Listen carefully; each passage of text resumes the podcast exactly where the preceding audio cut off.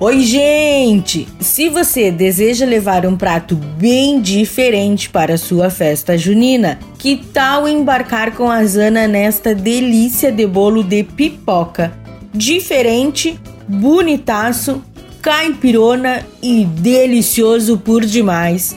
Faça suas rabiscadas.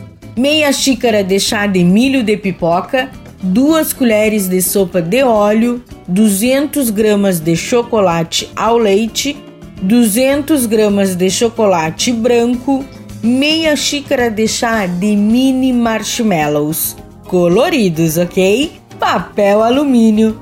O modo de preparo: em uma panela média, aqueça o óleo e junte o milho de pipoca. Tampe a panela até que o milho estoure por completo e reserve.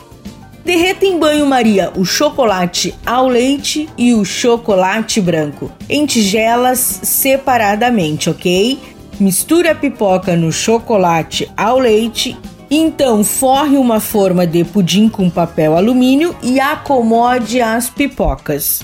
Leve à geladeira por cerca de uma hora.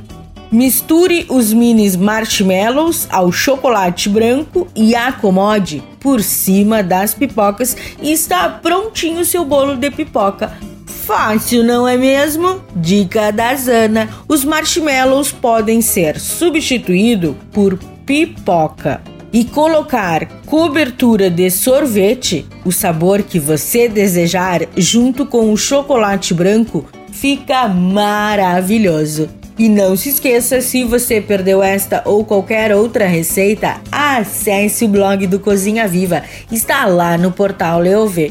Meu nome é Zanandrea Souza, temperando sua semana junina. Porque comer bem faz bem. Tchau, tchau!